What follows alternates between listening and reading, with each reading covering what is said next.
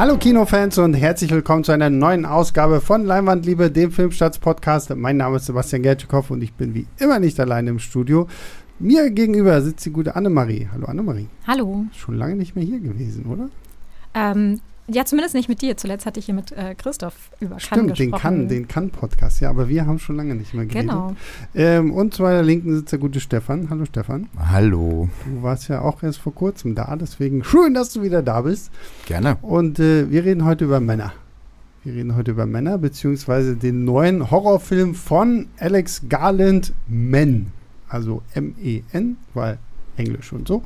Ähm, in dem geht es um die junge Harper, die nach dem Selbstmord ihres Ehemannes, da kann man noch so ein bisschen drüber streiten, wie, wie das jetzt so abläuft oder nicht. Das ist alles so Thema des Films, die auf jeden Fall nach diesem Tod ihres Mannes eine, eine Auszeit braucht und sich dafür irgendwo im Nirgendwo Englands in ein wunder wunderschönes äh, Altherrenhaus äh, einmietet, das ihr überreicht wird von einem gewissen Joffrey, gespielt von Rory Kinnear, der ihr da halt so ein bisschen das Haus zeigt und ihr sagt so, ja, wenn du da lang gehst, dann kommst du zum Dorf und da gibt es auch einen schönen Pub und so. Und sie will halt da einfach irgendwie so ein bisschen in dieser Einsamkeit, in dieser Natur runterkommen und ja, wir haben natürlich schon gesagt, es ist ein Horrorfilm, das heißt, es, es klappt alles nicht so. Es wird sehr, sehr merkwürdig. Sie wird irgendwie bei einem Spaziergang verfolgt von irgendeinem gruseligen, nackten Mann und überhaupt sind alle Männer, auch die in diesem Dorf irgendwie da rumschwirren, eher merkwürdiger Natur, was nicht nur daran liegt, dass alle männlichen Figuren, abgesehen von ihrem Ehemann, gespielt werden von Rory Kinnear selbst. Also das hat manchmal auch sehr merkwürdige Effekte, da werden wir auch gleich noch drüber sprechen. Und ähm, ja, das ist so im groben die Handlung, die wir jetzt, glaube ich, so preisgeben können.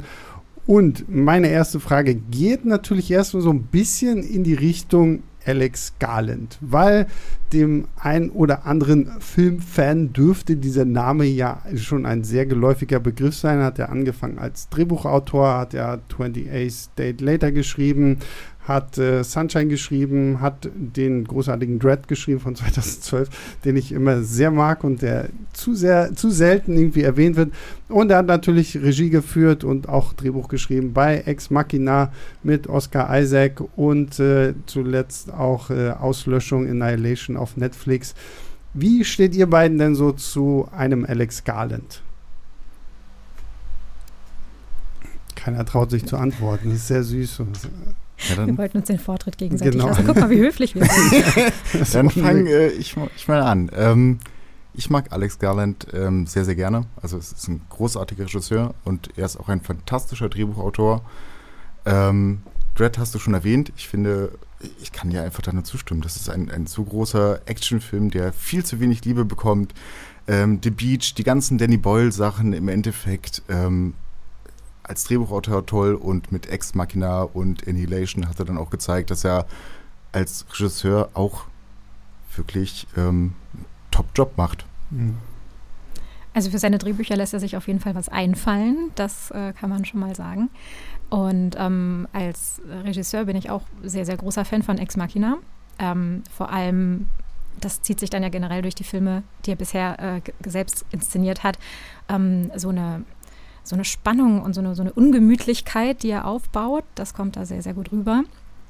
Ähm, bei Auslöschung äh, war ich visuell voll dabei, aber es ist dann halt eben so ein sehr zerebraler Sci-Fi-Horror, der ähm, ja, also zum Nachdenken anregt. Das ist halt auch was, was es dann jetzt wieder mit Man gemeinsam hat, aber dann halt eben mh, auch sehr, sehr, sehr verschwurbelt ist. Aber das finde ich halt wiederum spannend, weil es einfach ein Regisseur ist, bei dem ich mir jetzt denke, so, okay, wenn ich von dem was sehe, dann wird da wahrscheinlich mehr drin stecken, als einfach nur erstmal so als Genre oder Label draufsteht.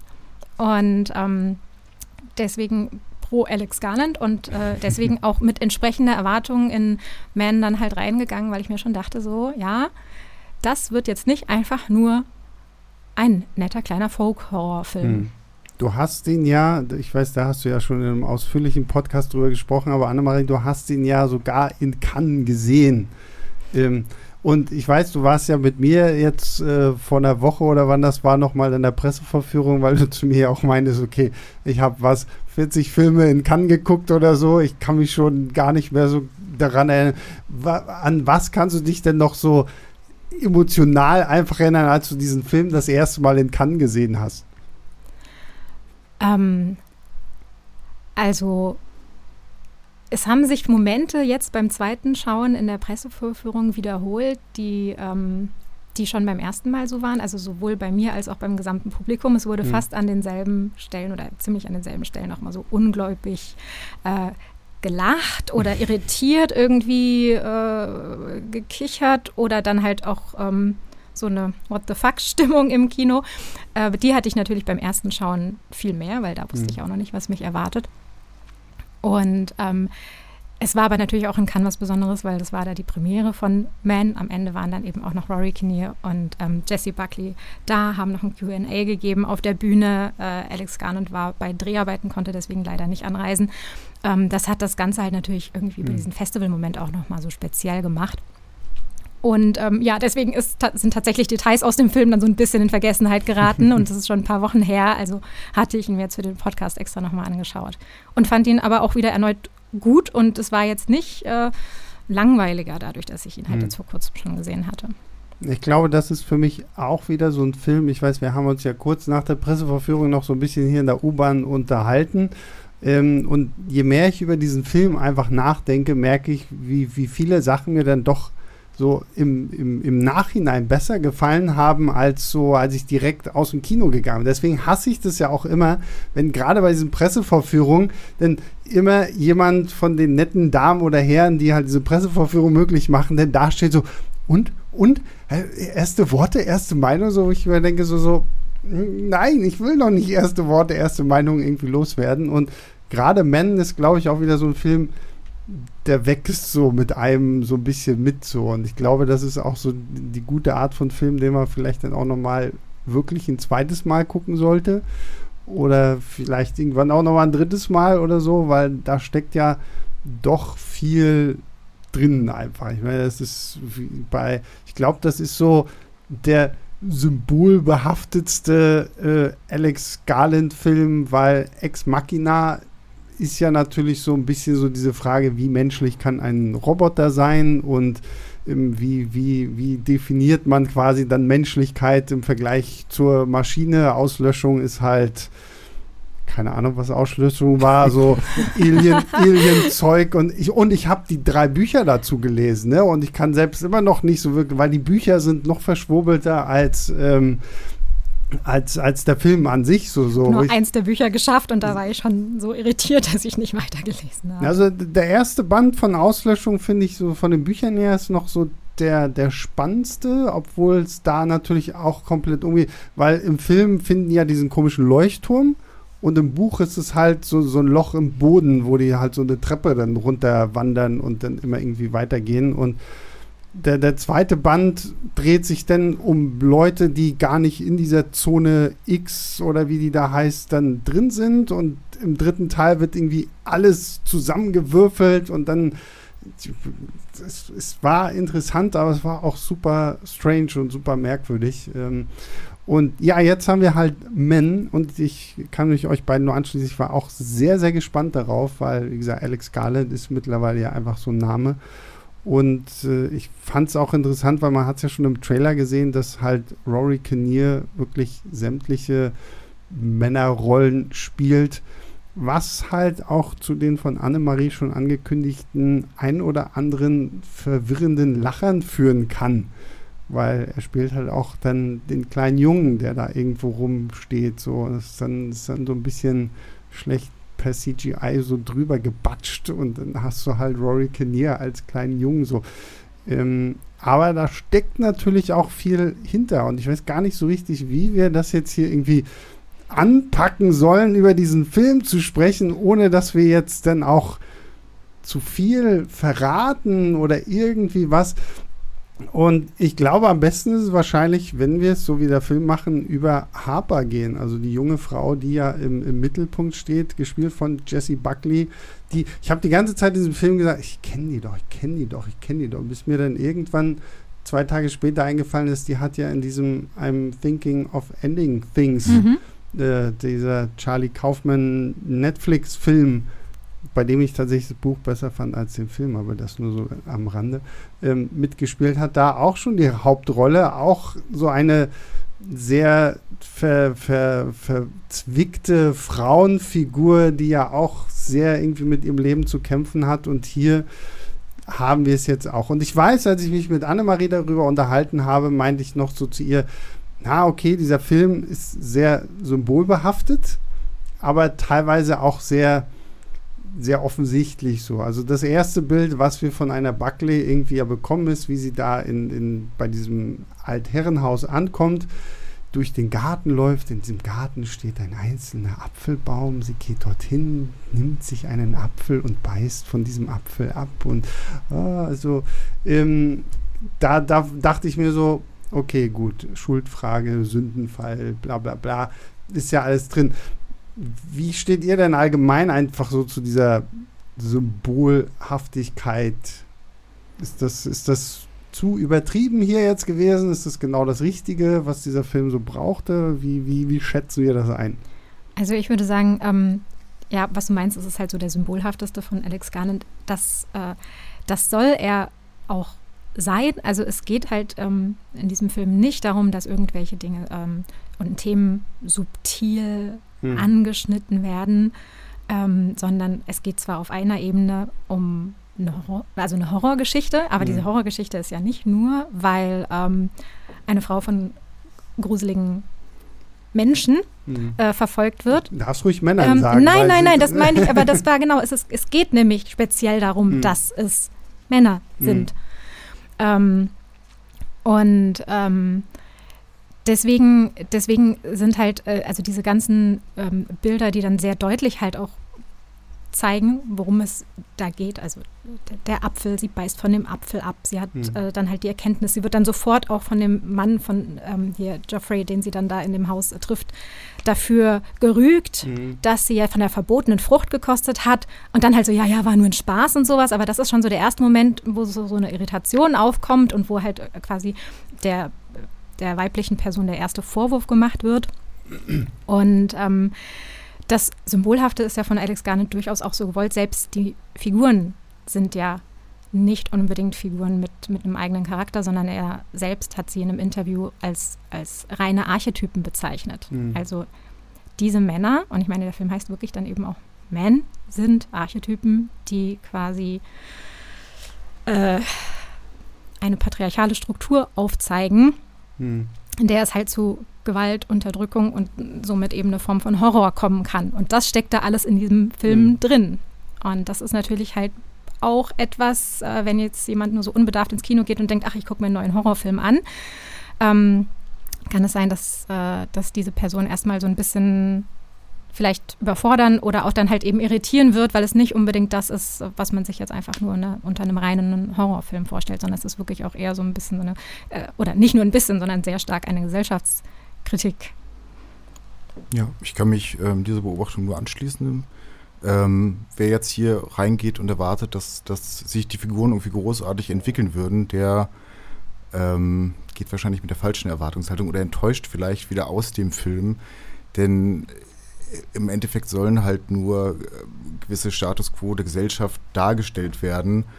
Ähm, und das wird dann halt anhand dieser äh, Symbolik, die auf die Figuren übertragen wird, die ganze Zeit gemacht. Hm. Ich finde es ja schon wirklich sehr spannend. Ich hab, bin ja schon so ein bisschen in der Inhaltsangabe darüber gestolpert, weil ja natürlich so im Mittelpunkt ja auch so ein bisschen diese Beziehung zwischen Harper und ihrem, ihrem eigenen Ehemann ja steht so. Und äh, da kommt ja auch schon so eine Thematik zum, zum Vorschein, weil es ja dann auch darum geht, wie trennen sich Paare auch voneinander und, und wie setzt jetzt vielleicht der eine oder der andere Partner sein Gegenüber auch unter Druck mit kleineren Sachen oder in diesem Fall echt so gefühlt der schlimmsten Sache, die du machen kannst. Also klar, wir sind uns alle einig, Trennungen sind immer irgendwie scheiße so vor allen Dingen, aber trotzdem so gibt es halt so, so Punkte, die dieser Film dann hier ja auch ganz bewusst überschreitet, um halt einfach auch noch mal so ein bisschen so diese Schwere der, der, der eigenen Schuldfrage bei Harper ja auch so, so ein bisschen deutlicher zu machen, weil das ist ja genau das, was sie ja überhaupt erst in, in diese, diese Ortschaft da treibt und warum sie sich da jetzt diese Auszeit nimmt.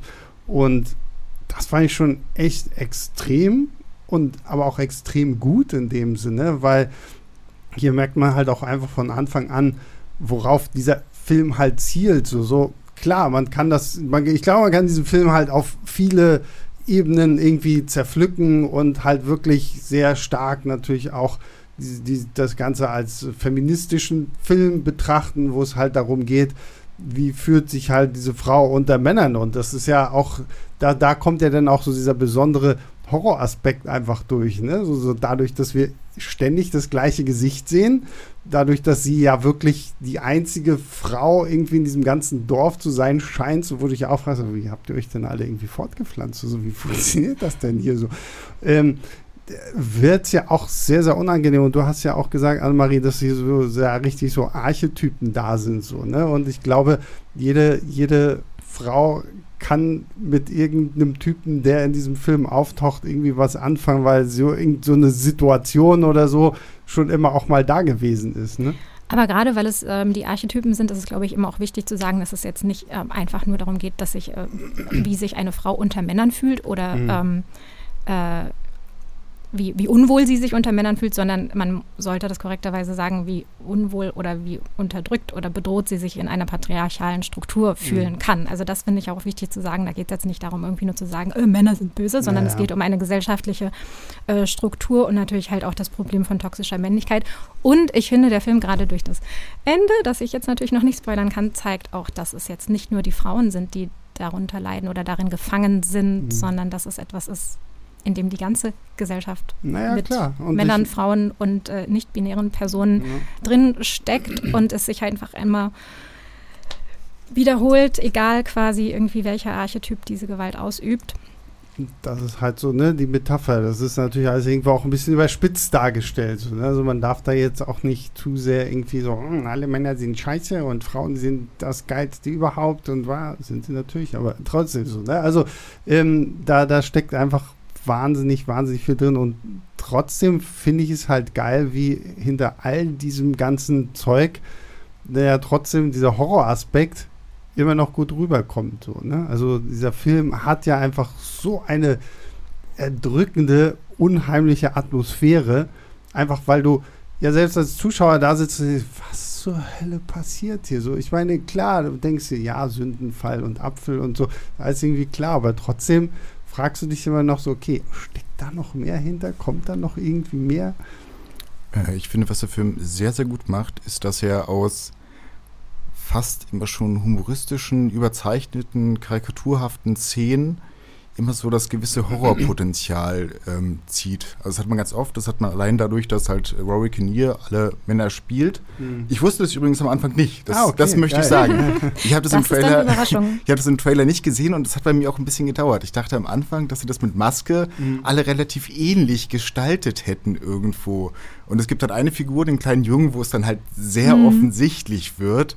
Ähm, wo man das erste Mal dann auch so, wo man sich dann fragt, was, was ist hier eigentlich ist los? Es wird halt, es wird halt unheimlich die ganze mhm. Zeit. Mhm. Und man hat halt diese Alltagssituationen, die bis zum gewissen Teil auch noch eine, eine andere Funktion ähm, haben und Stimmung auslösen als ein reinen Horror. Ich erinnere jetzt an äh, das Gespräch mit dem Priester zum Beispiel, wo man am Anfang immer noch denkt, okay, jetzt hat man zumindest eine Figur mal gefunden, die hier irgendwo zuhört, nachdem man erst mhm. den Polizisten schon hatte, der alles klein geredet hat. Und dann wird durch eine, eine winzig kleine Geste ähm, das zu einer so super unangenehmen Szene, dass man sich wirklich, dass man wirklich Gänsehaut, ich habe jetzt auch gerade wieder Gänsehaut, Gänsehaut bekommt und denkt, das kann jetzt jede Sekunde einfach umschlagen, das kann jetzt vollkommen eskalieren. Und mhm. dieses Gefühl hatte ich halt während des gesamten Films immer.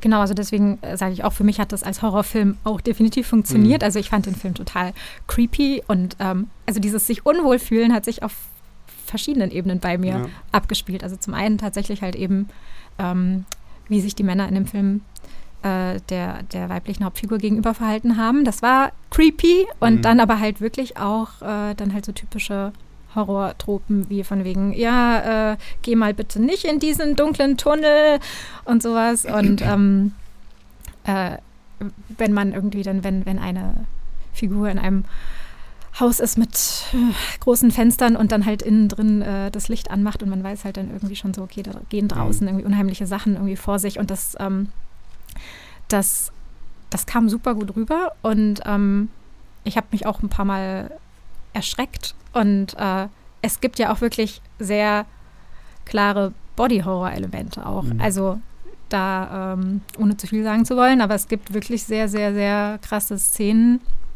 ähm, noch nicht mal unbedingt das Finale, sondern halt selbst, dass diese, dieser nackte Mann, der, der sie da verfolgt, ähm, auch immer mehr sich irgendwie die Haut aufschlitzt, sich äh, Pflanzenteile irgendwie ins Gesicht steckt, was übrigens, ich habe mich dann auch noch schlau gemacht, äh, der, das, der grüne Mann ist tatsächlich mhm. halt der. Die, habe ich dir schon in der U-Bahn gesagt. Ja. Der, genau, ja.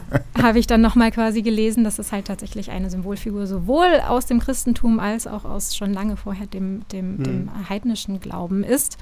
Und, eben vor allen Dingen für, für Wiedergeburt für steht. Wiedergeburt und steht. Gerade auch ja. so für diesen Kreislauf ja, genau. der, der, Natur, die sich halt im, im, Frühling wieder erneuert und sowas. Das ist halt so auch dieser zweite Punkt, den man da halt noch so dann mit reinlesen kann. So, ne? Dieses so wieder geboren werden und keine Ahnung was. Also sind halt natürlich viele religiöse Bilder einfach irgendwie auch mit drin. aber weil du diesen Body Horror gerade erwähnst, das ist so, also für mich ist dieser Film halt auch wieder so typisch so ein Horrorfilm von, von A24. So diesem, für alle, die es nicht kennen, A24 halt so eine Produktionsstätte, die sehr viel äh, ja, kann man sagen, gutes Arthouse-Kino ja. irgendwie macht. Mhm. Das ist mhm. jetzt nicht immer unbedingt Mainstream, aber ich weiß nicht, also wenn, wenn ich jetzt mal, ich habe ja mal so ein paar Filme, wenn ich die vorlese, dann habt ihr da bestimmt irgendwie, ne, Spring Breakers, Under the Skin, Ex Machina, Green Room, The Lobster, Swiss Army Man, A Ghost Story, Florida Project, Lady Bird, Under the Silver Lake, Uncut Gems, Red Rocket, Green Knight, Everything, Everywhere, All at Once, Hereditary, Midsummer, Lighthouse, also, es nimmt gar kein die, Ende. Die, die, sind alle gut. Es sind, ja, es, genau. sie sind und, alle gut. Das ist halt so, so dieses, dieses 824-Ding so irgendwie gefühlt. Habe ich da jetzt keinen Film auf der Liste, wo ich sage so, boah, nee, der war jetzt richtig scheiße so, ne? Und ähm, ich habe gerade so bei den Horrorfilmen irgendwie immer so das Gefühl, so dieses ja fast schon lethargische, ruhige Erzählen kommt halt immer mehr und mehr so durch, aber es muss am Ende immer in so einem Knall äh, alles sich auflösen. Und da muss ich bei dem Film sagen, so, ich fand das alles gut. So, klar, manchmal finde ich, hat sich der am Anfang für mich so ein bisschen gezogen und ich, ich weiß nicht, ich mag immer nicht so, wenn mir so ein Horrorfilm, so, so, so, so ein Arthouse-Horrorfilm, dann einfach so, so gefühlt fünf Minuten lang eine verwesene Tierleiche im Wald zeigt oder so. so, so, so. Uh, wir ja. brauchen irgendwas Symbolträchtiges hier. Ein totes Reh im Wald. Und hier, oh, siehst du, da kommen die Maden. Ah, Wiedergeburt, bla bla bla.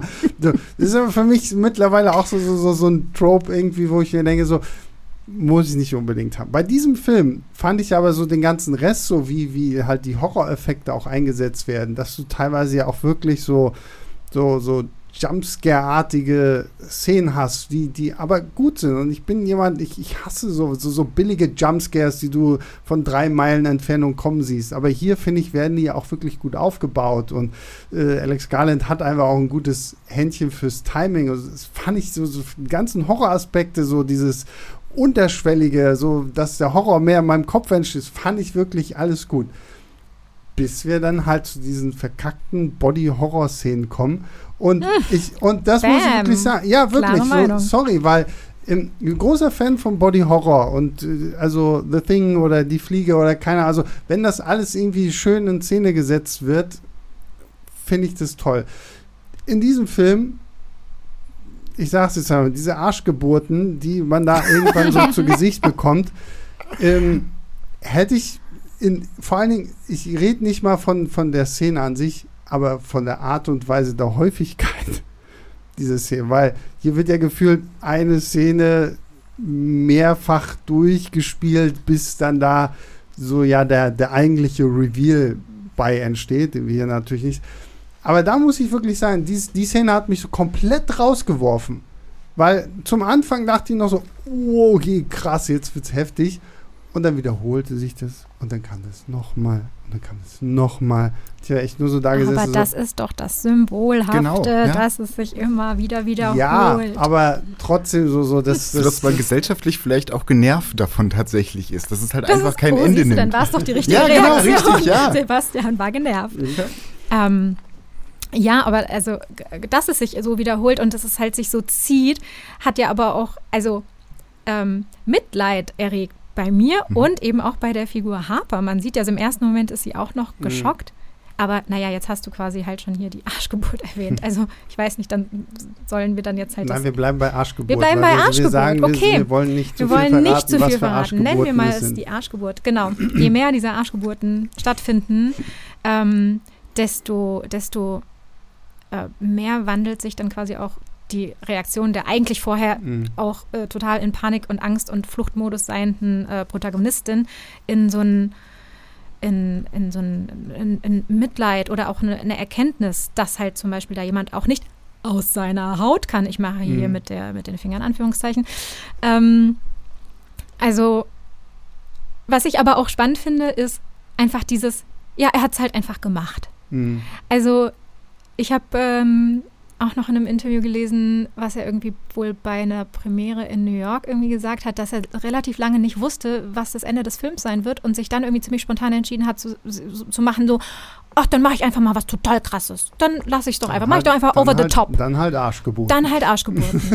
und ähm, äh, ehrlich gesagt, für mich sind das spannende Momente, wenn halt einfach im Kino sowas ähm, vollkommen Bizarres passiert.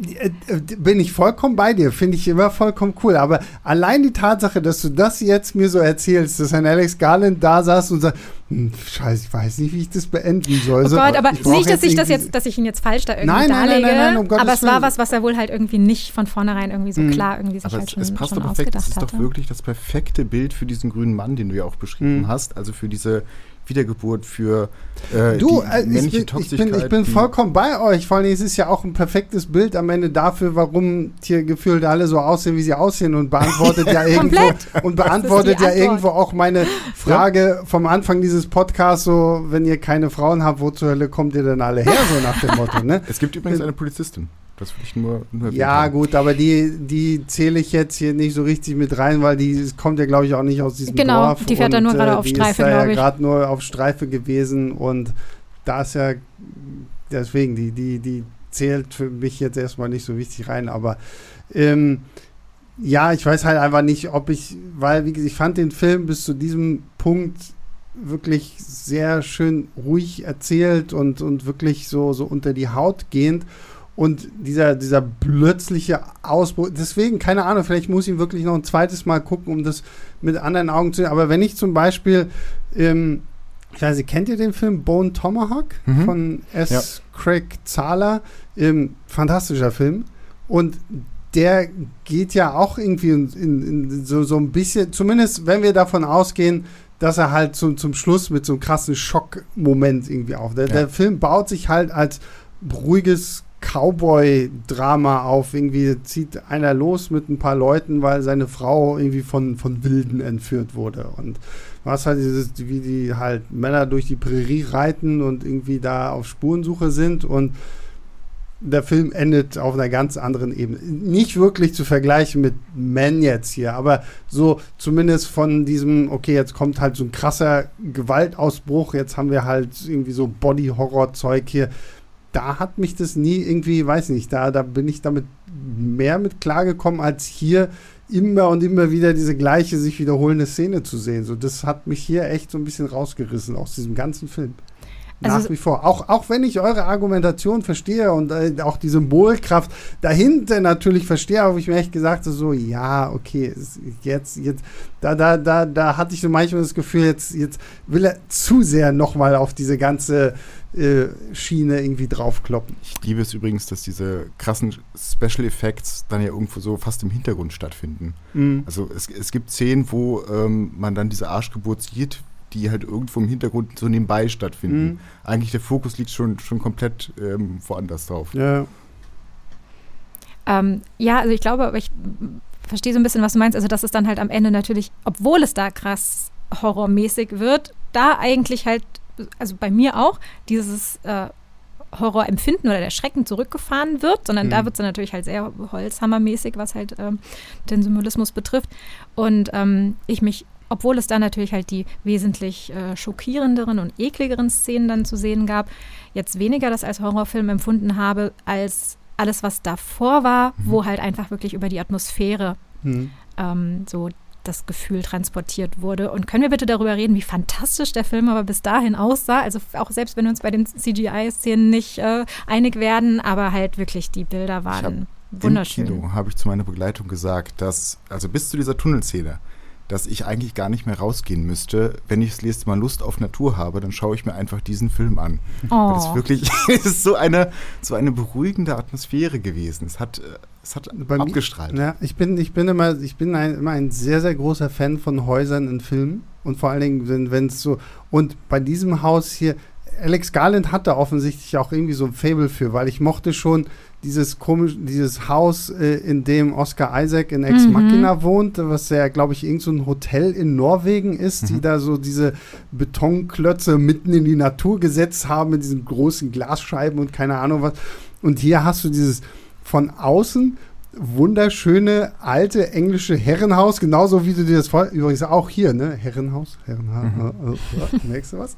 Und, und innen drin, aber dann trotzdem, also dieser Wintergarten, der da so ist und die, die schöne große Küche und so, wo ich mir auch gedacht ja, also würde ich auch hinziehen wollen, so, oder zumindest mal so Urlaub machen, so. Aber dann kriegst du halt mit, wie das Dorf so aussieht und dann möchtest du es nicht mehr. Aber ja, also der Film sieht fantastisch aus, auch diese ganzen Landschaftsaufnahmen und so, so dieses so, da hat man ja wirklich so das Gefühl, okay, hier kannst du wirklich auftanken. Hier ist es so wie so ein Detox einfach so für Körper und Geist, so, so schöne Natur und hast deine Ruhe, isst die, deine leckeren Äpfel aus dem Garten und ähm, ja, also der Film sieht toll aus, also unglaublich.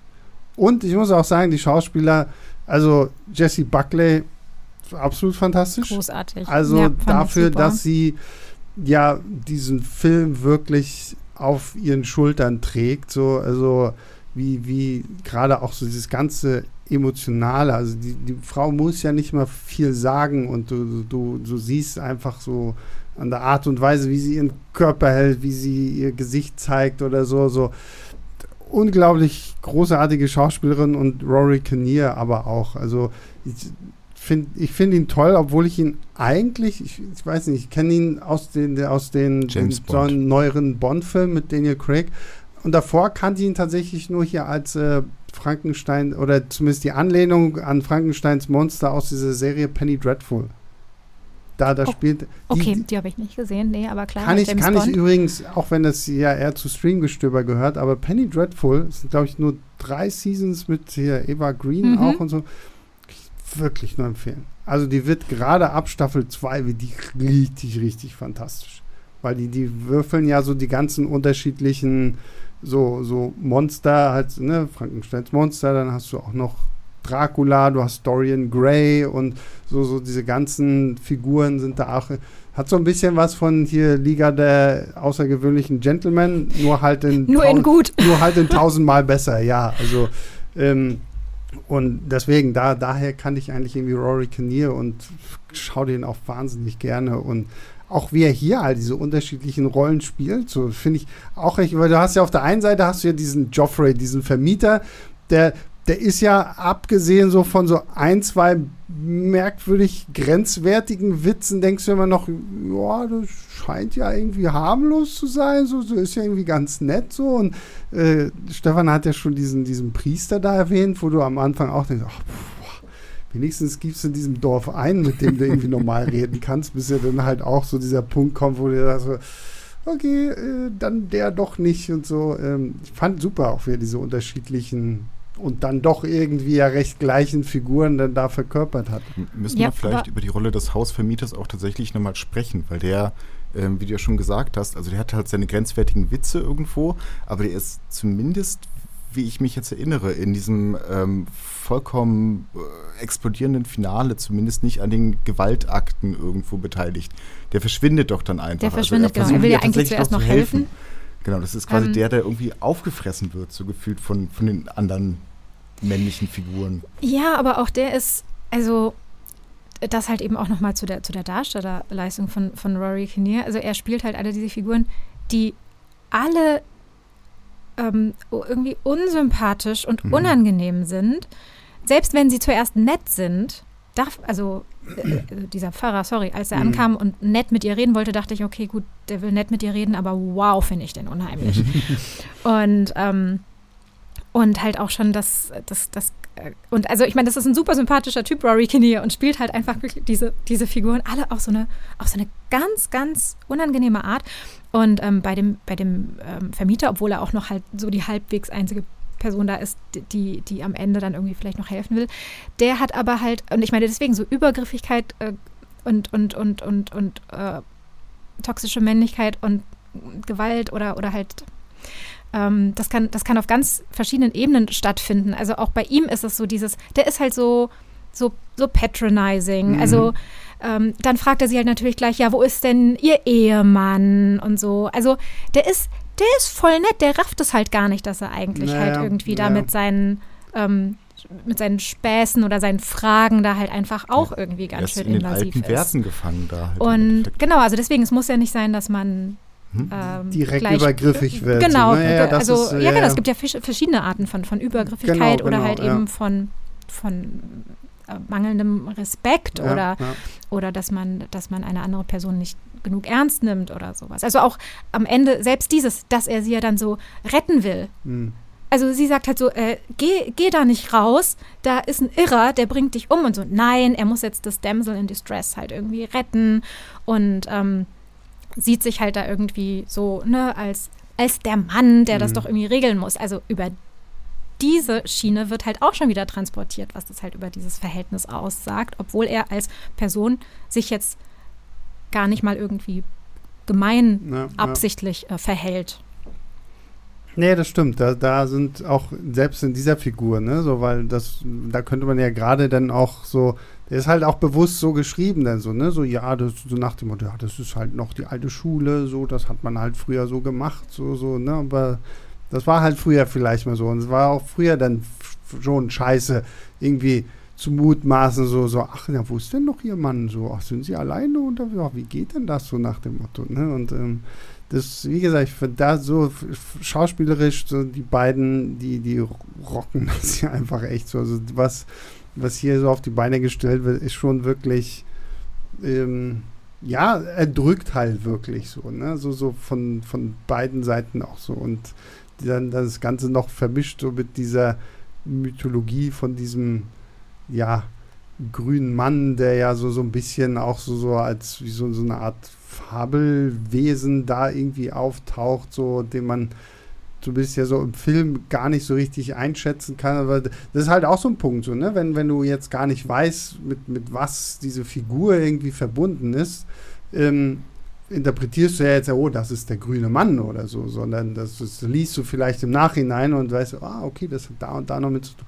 Und trotzdem verstehst du ja zumindest den Grundgedanken hinter dieser Figur, auch wenn du jetzt halt nicht sagen kannst, wer der denn so wirklich ist er, und so. Er taucht ja zumindest als Symbol auch in der Kirche auf, also man genau, kann ihn genau, ja zuordnen. Ja, ja.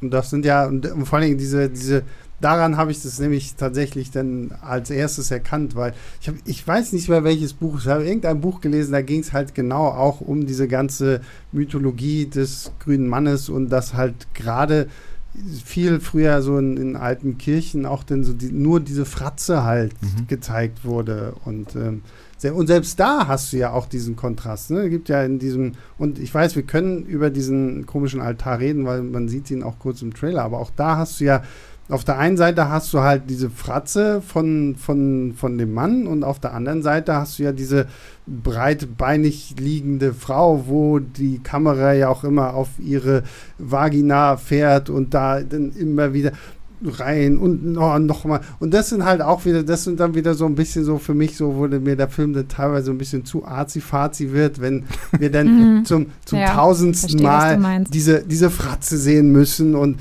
dann der Schnitt drüber und jetzt fahren wir mit der Kamera wieder in die Vagina rein und hier nochmal der Mann und ah, und das ist dann immer so, wo ich mir so ein bisschen denke, so, vielleicht ein bisschen zu viel. Vielleicht sehe ich das aber auch nur so, vielleicht auch, keine Ahnung. Aber da, da, da war mir der Film sehr manchmal und dann natürlich noch gepaart mit, oh, hier, was für ein totes Reh im Wald, das verwest gerade. das hast du auch da kommst du nicht ja? drauf klar. Ja, da komme ich auch nicht drauf klar, weil, weil ich mir denke, so, okay, so, ja, arme Reh. Ja, aber wie, wie gesagt, subtil ist der Film nicht. Also nee, das, das ist, stimmt, ähm, das stimmt so. Und trotzdem finde ich es immer wieder lustig, wie, wie viel, wenn du irgendwie Men eingibst, so, so wie viel denn trotzdem auch so Artikel darüber sind, sind oder Videos, ne? Men erklärt und das Ende erklärt. Und ich meine, gut, ich brauche nicht schreien. So, so, darauf basiert mein halber Lebensinhalt, hier Leuten Sachen zu erklären. So. Ähm, aber ja, dieser Film ist ja trotzdem in, in seiner Symbolhaftigkeit recht offensichtlich. Aber ich meine, das habe hab ich damals auch gedacht bei diesem Darren Aronofsky-Film Mother. Und trotzdem haben viele Leute mir erzählen wollen, wie hochgradig subtil dieser Film ist, wo ich mir auch dachte, so, naja, okay, also die religiösen Metaphern in Mother habe ich auch irgendwie erkennen können. Ich habe das Gefühl manchmal, dass ähm, solche Filme, also gerade diese Arthouse-Filme, dich gerne mal mit so einer Bilderflut erstmal schocken. Mhm. Dass du dann halt vollkommen verstört und vielleicht auch ein bisschen verstrahlt und konfus aus dem Film im Endeffekt rauskommst und es gar nicht so alles einordnen kannst und versuchst, jedes einzelne Bild, was du irgendwo gesehen hast, auf diese Grundaussage irgendwie zuzuschneiden. Und das mhm. klappt mhm. nicht immer. Und man darf, finde ich zumindest, auch Sachen ignorieren. Also mhm. es muss nicht alles immer hundertprozentig, jedes einzelne Bild muss nicht darauf passen. Die Grundaussage ist halt relativ klar und viele Sachen sind einfach eine sensorische Überforderung, die da halt mit reingepackt mhm. werden, die aber auch Spaß macht irgendwo. Aber ich finde auch, ein Film muss jetzt nicht unbedingt äh, subtil sein, um ähm, irgendwie intellektuell anregend zu sein. Also trotzdem kann man ja hier über diesen Film dann sehr viel diskutieren Klar, und interpretieren und, ähm, und also selbst wenn hier zum Beispiel ganz klar halt diese Intention vom Filmemacher da drin gesteckt hat, diese Geschichte über den reinen Horrorfilm hinaus zu erzählen, also wirklich halt mit diesen männlichen Archetypen und dem, ähm, der patriarchalen Struktur, ähm, dann, dann ist halt die Diskussion nicht die von wegen, ah, war das jetzt wirklich im Film drin, sondern mhm.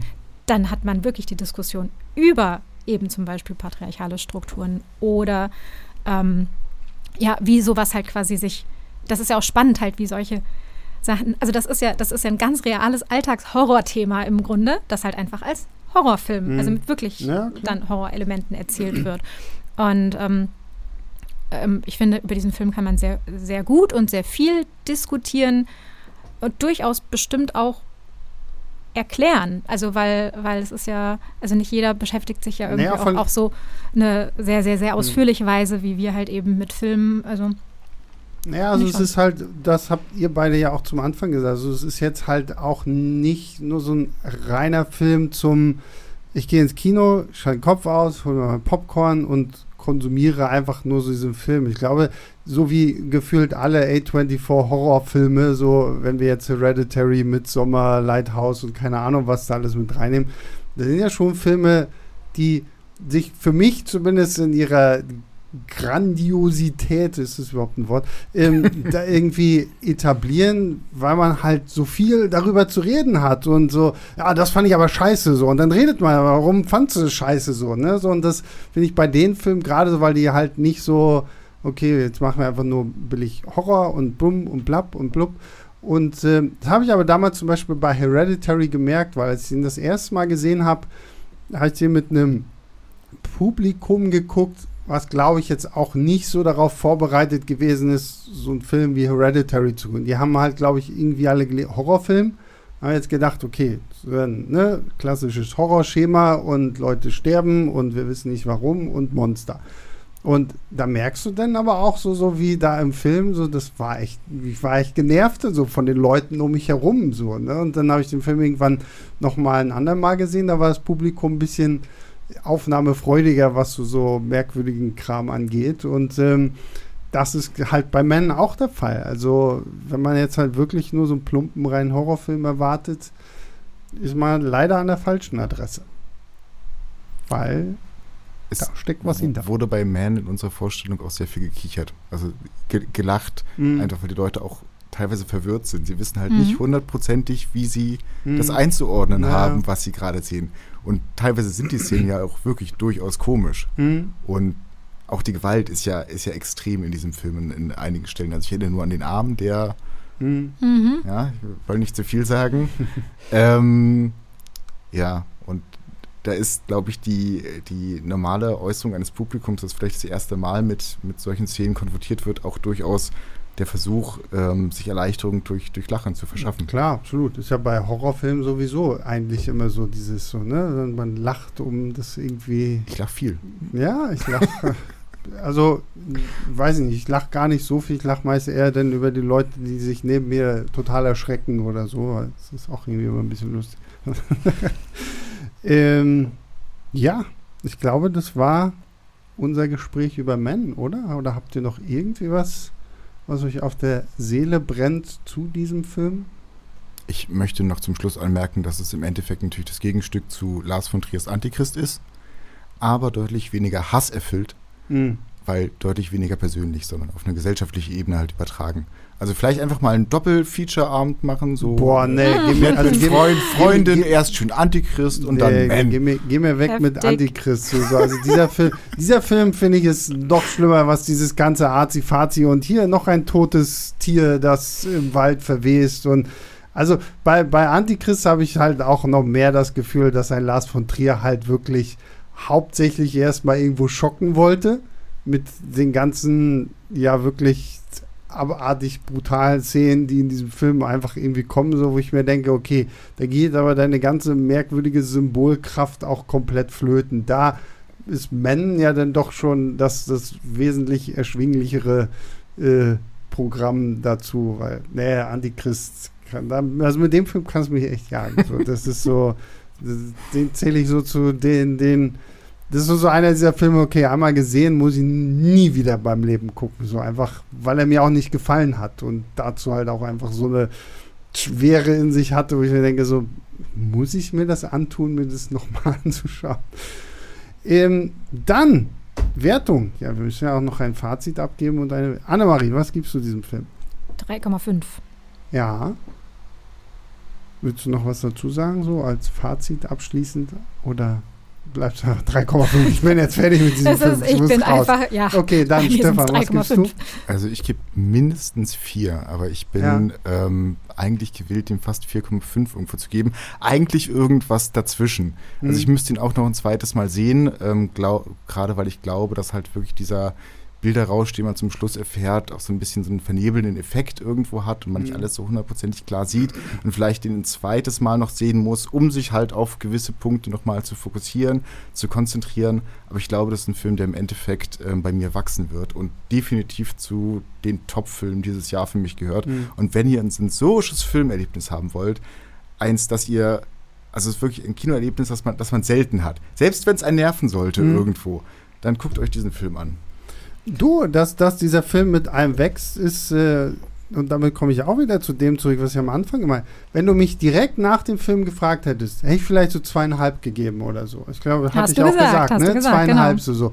Und dann habe ich aber so, dann hatte ich ja dieses schöne Gespräch mit Annemarie in der U-Bahn, wo wir so ein bisschen darüber gesprochen haben und da habe ich halt auch zu Hause noch ein bisschen drüber nachgedacht und so, je mehr ich einfach über diesen Film auch nachgedacht habe, desto mehr sind mir dann doch wieder so Punkte eingefallen, die mir auch gut gefallen haben. Und deswegen schließe ich mich Annemaries dreieinhalb an und bin aber, glaube ich, also ich werde ihn auf jeden Fall auch nochmal gucken, ähm, um irgendwie einfach nochmal zu sehen, so, weil das ist halt wirklich so, so, so eine so eine Bratpfanne von Kopf, wenn du die das erste Mal siehst, so, wo du wirklich denkst. Und wir haben ja schon gesagt, so ist jetzt nicht mal subtil mit seinen ganzen Metaphern, oder, aber trotzdem ist so die ganze Schwere, diese ganze, das ganze Thema auch der Schuldfrage und, und hier, ne, Männer, Frauen, so, erschlägt dich ja trotzdem irgendwo so am Ende des Tages. Also ich kann auch bestätigen, dass es ähm, Entschuldigung, ein Film ist, der ähm, bei einem nochmaligen Sehen ähm, vielleicht eben auch nochmal wächst. Also ich musste jetzt so knallhart bei meiner 3,5 bleiben, weil das halt einfach schon auch die